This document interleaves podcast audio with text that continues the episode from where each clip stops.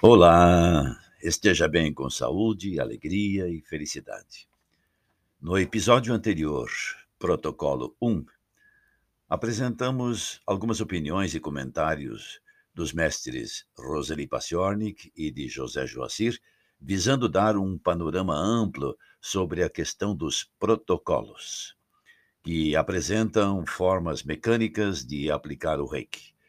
Hoje vamos apresentar aqui o que geralmente se ensina nos cursos de Reiki para que você possa discernir melhor essa questão, conforme prometido. Aqui fala Walter Mick. Neste episódio, estaremos complementando o anterior sobre protocolo de aplicação de Reiki. E sim, claro, lógico, estamos confirmando, eh, conforme prometido, trazer algumas dicas importantes, bem como indicações de que você pode encontrar mais informações. Agora vem comigo, relaxe, prepare água para tomar enquanto você vai ouvir a voz do Reiki, programa de podcast da Escola do Reiki que você pode acessar através do nosso site www.escoladoreiki.com.br. Já já estou de volta.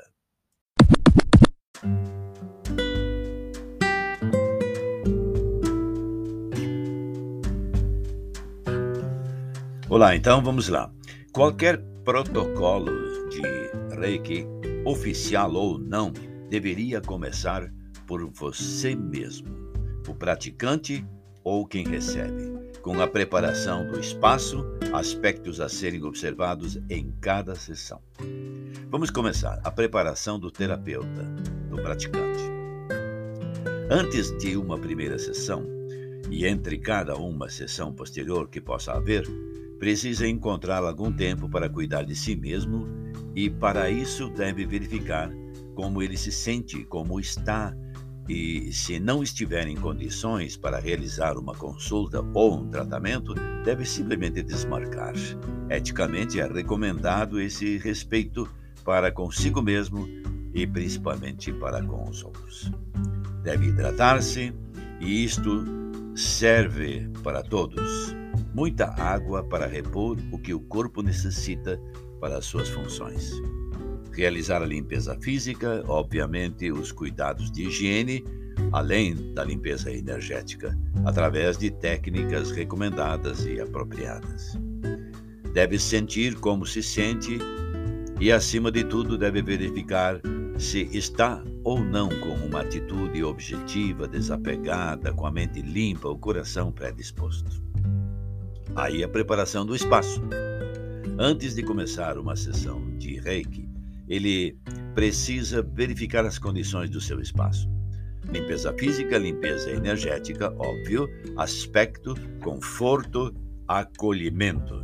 Esses pontos ajudam a criar um clima próprio, adequado para a terapia que se quer realizar. Não deve esquecer que Reiki, como terapia, tem uma vertente holística baseada nos conceitos de energia. Como tal, tudo deve ter um cuidado redobrado para que a pessoa encontre um local limpo, harmonioso para o seu tratamento. Temos a entrevista com o cliente, a pessoa que vai receber. Nessa fase, obtém-se informações relevantes sobre a pessoa. A ficha do cliente é importante, pois ajuda a manter um histórico da pessoa, bem como a compreender o motivo da procura por reiki, dos objetivos a atingir que podem ser validados no final da sessão.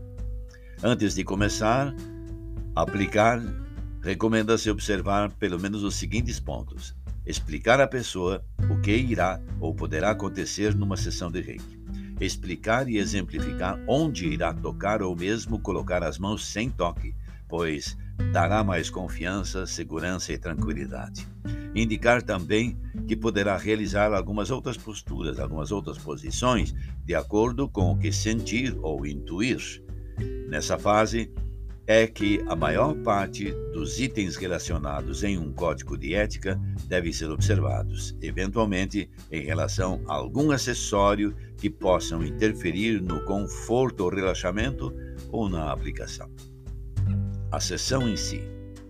É sugerido pedir para a pessoa auxiliar nesse processo terapêutico, buscando relaxar, libertar-se dos seus pesos, permitir que algo de bom entre para ela, na verdade, é auxiliar com intenção no seu próprio processo de transformação. Evidentemente, ligar-se à energia é papel do reikiano, se já não o fez anteriormente. Alguns terapeutas realizam a sessão ao longo de várias posições na frente nas costas, seguindo um protocolo de posições básicas ensinadas e indicadas pelos primeiros mestres deste método de cura natural, Usui, Hayashi, Takata, etc. As posições básicas aconselham o tratamento na cabeça, principais centros energéticos, articulações e órgãos vitais. Reiki não é uma medicina, por isso o trabalho nunca é uma questão médica, nem física só, mas sim energética. No entanto, tais posições poderão não ser as mais eficientes ou as que realmente servirão para o tratamento.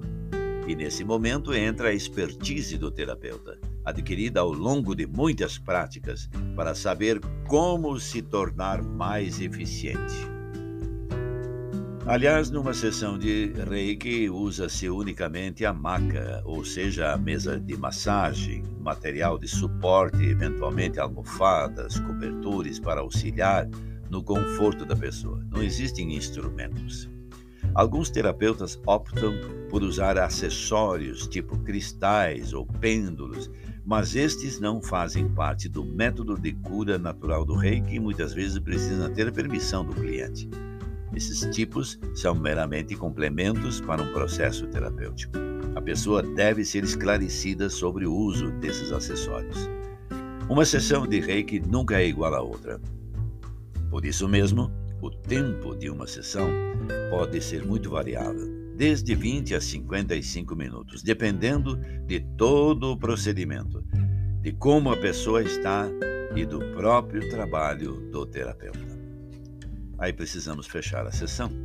O fecho da sessão é realizado com uma conversa, onde o terapeuta observa o cumprimento dos objetivos da sessão e da forma de estar da pessoa.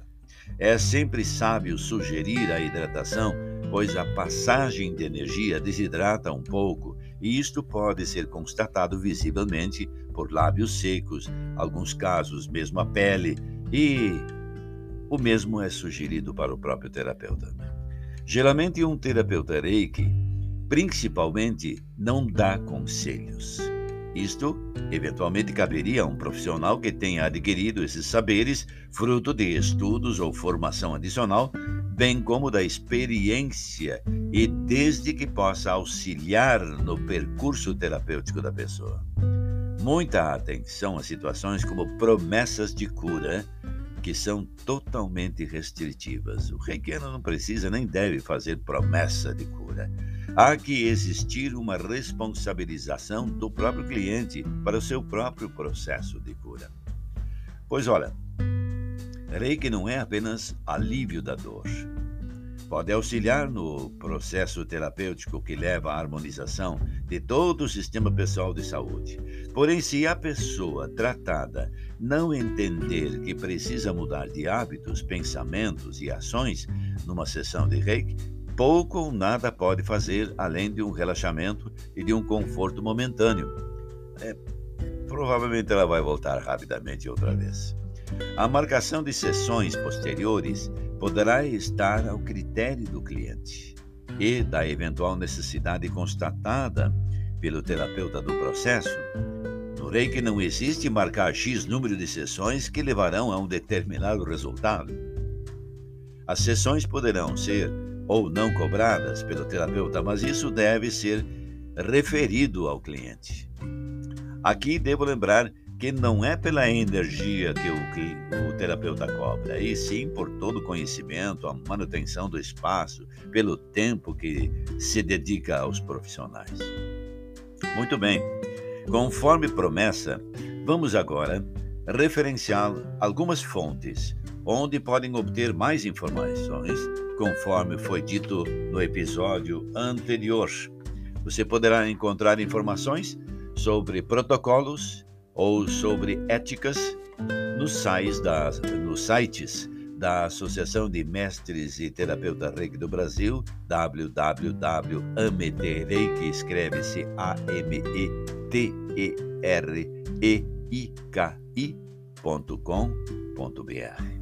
Também pode obter, obter informações e referências sobre ética e protocolos no site da própria Associação Portuguesa de Reiki, que você pode encontrar em www.associaçãoportuguesadereiki.com. E posso citar alguns livros onde você poderá encontrar boas informações, em geral sobre Reiki, além de outros assuntos pertencentes ao Reiki, logicamente. Por exemplo, meus três livros: Reiki sem mitos, Reiki sem anos e Reiki do, o caminho do Reiki. Além disso, pode encontrar Manual de Reiki de Mikao Usui, Técnica de Reiki do Dr. Usui, o Dr. Hayashi, de Arjava Peter. As mais belas técnicas de Reiki de Franca Java Peter e Walter Lubeck. Reiki para doenças comuns, de Mary Hall. Guia completo de Reiki de Tanaya Honebold. Guia do método de Reiki de João Magalhães. Fundamentos do Reiki, volumes 1 e 2 de José Joacir, entre muitos outros. Se você estiver com interesse para saber mais e saber outros livros, mande um WhatsApp para mim ou um e-mail, eu posso te mandar alguma listagem. Terminamos aqui o episódio de hoje, A Voz do Reiki. Voltará a falar sobre temas, práticas e vivências importantes do Reiki no próximo episódio. Até lá, lembre-se da frase de Mikao Usui. Um pouco de reiki é melhor que nenhum, e quanto mais reiki, melhor. Até o próximo episódio.